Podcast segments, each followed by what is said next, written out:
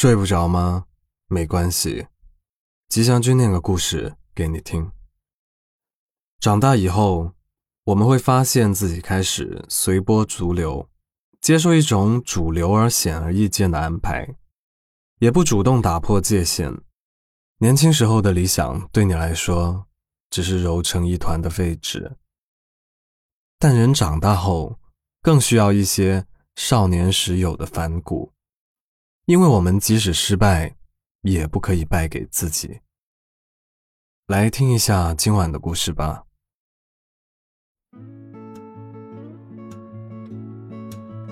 据说，每个第一次见到 AK 的人，都没能准确猜中他的年纪。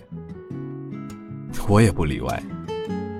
第一次见到 AK，是我去外地研发部门出差，在那里碰到了他。和 AK 打招呼的时候，完全无法想象，年纪轻轻的他，竟然已经是公司的高层。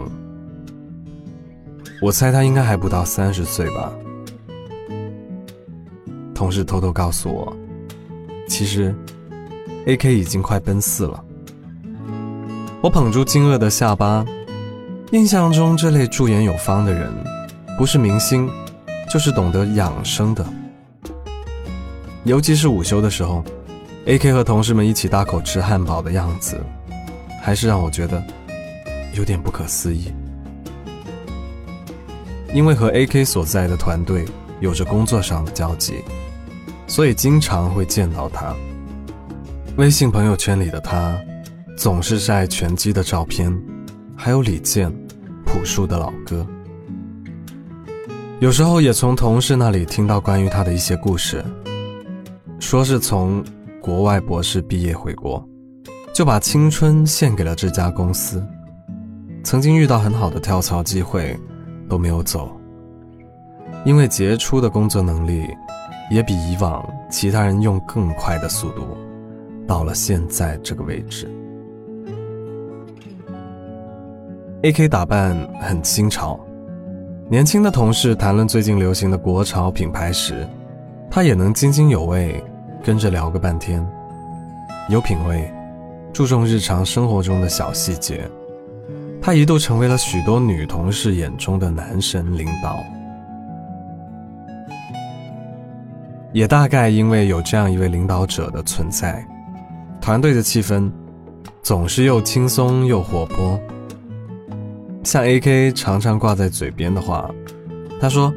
自己也是在我们这个年纪走过来的，所以他希望我们可以保留青春该有的模样。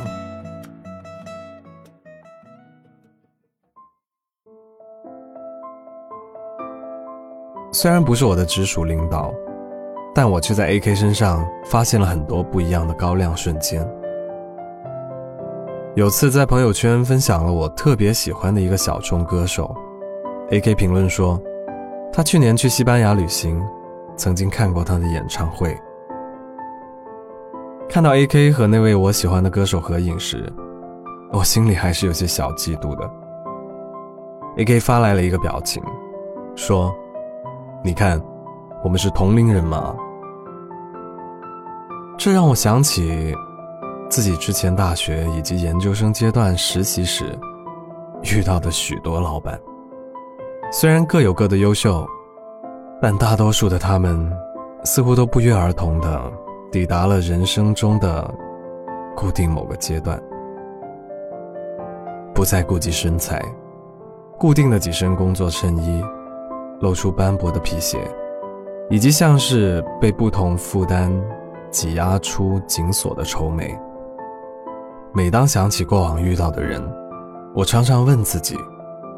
如果将来自己也到了差不多的年纪，是否也会默契的变成和他们一样？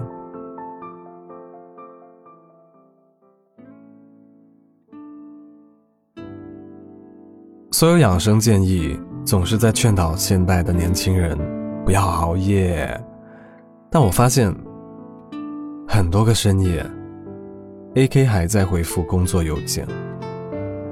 养生节目告诉人们，想要保持年轻，最重要的是保持心情的愉悦，但我也常常看到 AK 因为工作一个人郁闷。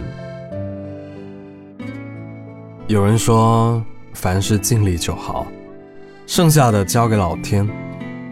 但 AK 似乎不相信这句话，所以 AK 在我眼中更像是一个矛盾体，既拥有年轻的心态，同时又迸发出成熟和稳重的力量。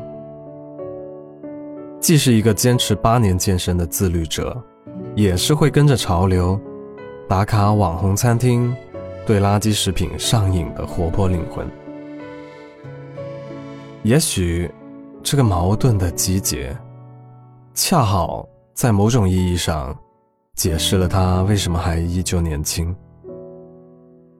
他们的存在，像是某种提醒，告诉我们一个深刻的道理，那就是永葆青春的前提是永远保有年轻，以及追求年轻的心态。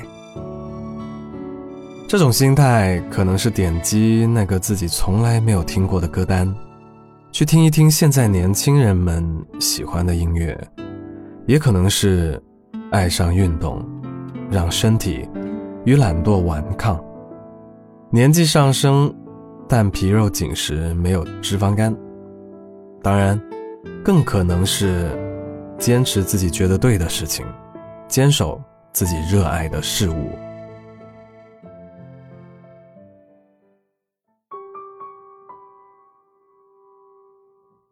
A.K. 曾经在公司内部做过一次分享，讲自己为什么愿意在这个公司里坚守那么多年的时间。五花八门的答案都被 A.K. 一个个点头赞同，但最后他说这些不是他心目中最终的答案。他说真正的原因是因为他想验证一个假设。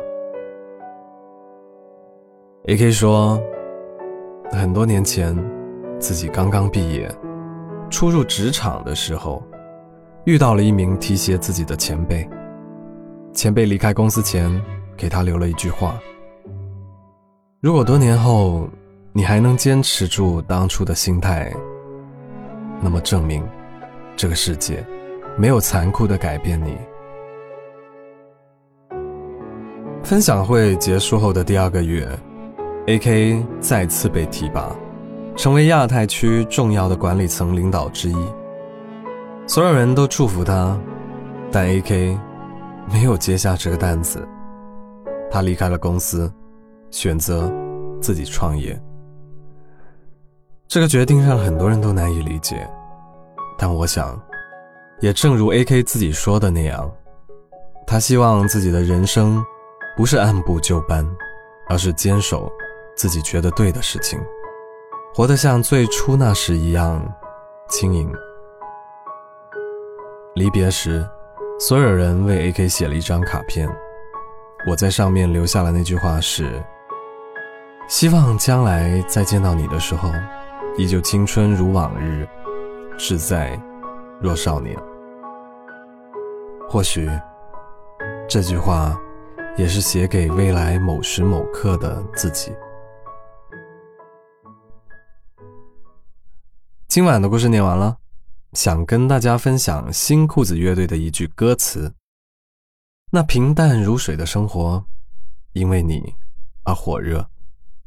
人生很难，但再困难的时候，也不要丢弃梦想。”对了，睡不着电台已经开通了赞赏功能，如果你喜欢这个故事，记得给我打个赏哦。我是吉祥君。依旧在 Storybook 睡不着电台等你，晚安。